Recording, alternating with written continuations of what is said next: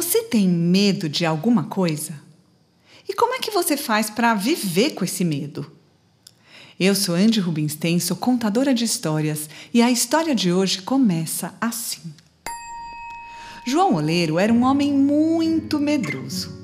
Ele morria de medo de doença, de ladrão e até de fantasma. Ele tinha muitas qualidades, era um homem trabalhador e dedicado. Ele era um oleiro muito bom e fazia com perfeição belíssimos objetos de barro, potes, jarros, coisas incríveis. Mas ele tinha tanto medo de não vender as coisas que ele fazia, tanto medo de ser roubado e, e, e tanto medo de ficar na miséria, que de tanto medo ele quase não saía de casa e acabava evitando os amigos.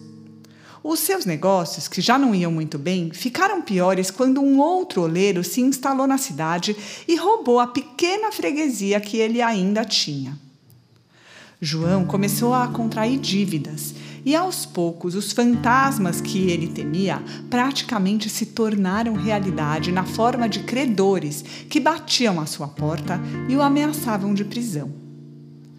Desesperado, não vendo saída para os seus problemas, João Oleiro resolveu: Vou me matar. Por que não? Ele pensou. A vida para mim não vale mais nada. Não tenho amigos, não tenho fregueses, não tenho dinheiro nem para comer. Tá resolvido, eu vou me matar. Foi aí que aconteceu uma coisa incrível. Assim que ele decidiu isso, João parou de se atormentar. Ele ficou calmo com a decisão e resolveu que, já que se matar seria a última coisa que ele faria, era bom fazê-lo bem feito.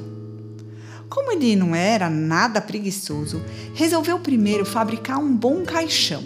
Sim, um maravilhoso caixão para ele mesmo.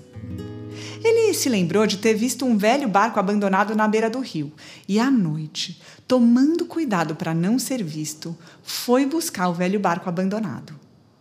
Quando voltou para casa trazendo o barco, ele cortou a madeira e passou o dia todo lixando, martelando e pintando. Já era tarde quando o caixão ficou pronto, muito bem acabado, parecia uma obra de mestre. João ficou tão satisfeito consigo mesmo e com seu trabalho que resolveu comemorar.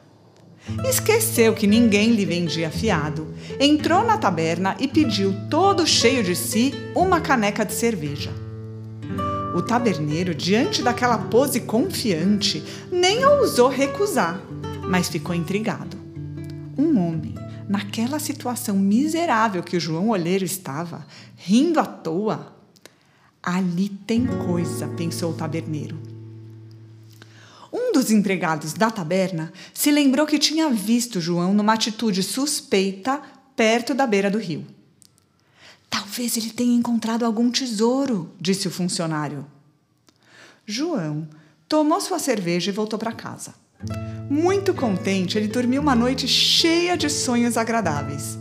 Na manhã seguinte, acordou se sentindo melhor do que nunca abriu as janelas da sua casa, deixou o sol entrar e tomou uma decisão muito importante. Ele iria conceder a si mesmo três dias de prazo antes de se matar, pois queria aproveitar aquela sensação de bem-estar. E como seu coração estava leve, ele pegou um pouco de barro e começou a modelar tudo que vinha à sua imaginação, sem medo de censuras. Trabalhou com gosto e no fim do dia admirou com orgulho a sua produção. Vasos e potes lindos, originais, verdadeiras obras de arte. Mais uma vez satisfeito, João foi novamente à cidade comemorar, mal cabendo em si de tanta felicidade. Os seus amigos, estranhando aquela atitude, resolveram no dia seguinte dar uma espiada na sua casa. E lá dentro, eles viram o João que trabalhava assobiando, rodeado de belíssimas peças de barro. Um dos amigos resolveu entrar e oferecer um bom dinheiro por um dos vasos. Outros logo o imitaram e assim ele foi vendendo tudo o que produzia. No fim daqueles três dias, João pensou um pouco e resolveu se permitir mais um prazo.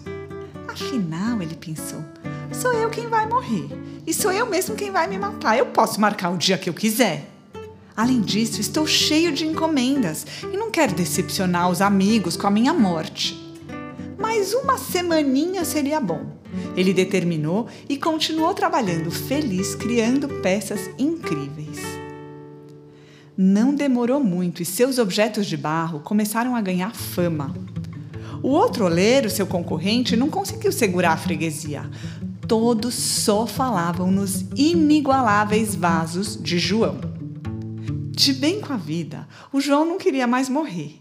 Então ele adiou indefinidamente aquela ideia e tratou de aproveitar sua sorte. Foi ficando rico, pagou suas dívidas, se casou com uma boa moça e construiu para eles uma bela casa. No fundo da casa, num quartinho fechado à chave que ele não deixava ninguém entrar, João guardou o caixão que tinha fabricado naquele dia de desespero. A todos que perguntavam o que ele guardava no quartinho, ele dizia: Ah, ali no meu quartinho secreto.